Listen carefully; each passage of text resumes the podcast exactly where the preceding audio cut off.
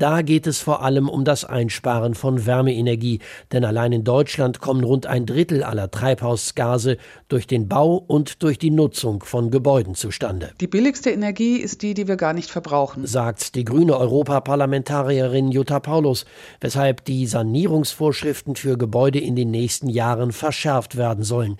In der kommenden Woche will das Europaparlament dafür einen ersten Schritt hin zu einer neuen sogenannten Energieeffizienzrichtlinie machen. Demnach soll ab 2028 jeder Neubau in der EU als Null-Emissionsgebäude errichtet werden, vor allem aber bestehende Immobilien, die derzeit am meisten Wärmeenergie verbrauchen, also mit Blick auf die Energieeffizienz zu den schlechtesten zählen, sollen so modernisiert werden, dass sie in der Effizienzklasse deutlich besser werden. Dabei, sagt Jutta Paulus, müsse das Prinzip gelten, wer besonders schlecht ist, bei dem wird eine Sanierung als erstes fällig. Schließlich verbrauchten die schlechtesten 20 Prozent aller Gebäude knapp die Hälfte der gesamten Wärmeenergie. Deshalb möchte das Parlament bei der Neufassung der Gebäudeenergierichtlinie dafür sorgen, dass die schlechtesten Gebäude, die am meisten Energie verschwenden, zuerst angegangen werden und natürlich auch langfristig aus fossilen Energien auszusteigen. In der Praxis würde das eine Sanierungspflicht bedeuten. Hierfür gäbe es von der Europäischen Union allerdings umfangreiche finanzielle Förderungen. Schon jetzt seien insgesamt rund 150 Milliarden Euro bereitgestellt.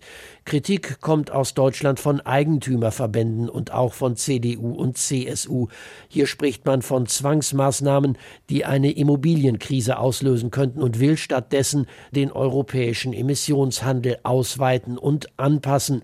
Der CDU-Europaparlamentarier Christian Ehlert bemängelt außerdem, dass die geplante Richtlinie allen in Europa die gleichen Regelungen aufdrücken wolle. Der One-Fits-All-Ansatz unterschlägt die vielen Unterschiede zwischen den Mitgliedstaaten, also zwischen ländlichen und Metropolräumen, und er ist im Grunde genommen eine Überregulierung. Dafür hat Jens Geier für die deutschen Sozialdemokraten im Europaparlament wenig Verständnis. Gerade habe man schließlich noch über die immer weiter steigenden Energiekosten geklagt. Jetzt machen wir einen Vorschlag im Europäischen Parlament, wie die Sanierungsquote erhöht werden kann, die dann die Energiekosten wiederum senkt. Und auch das ist wiederum CDU und FDP nicht recht. Der Streit darum steht erst am Anfang, denn verbindlich entschieden ist noch nichts. Auch in der kommenden Woche wird das noch nicht der Fall sein. Für viele Klimaforscher allerdings ist klar, wenn Europa es ernst meint mit dem Klimaschutz, dann braucht es konkrete politische Entscheidungen, und das ist eine davon.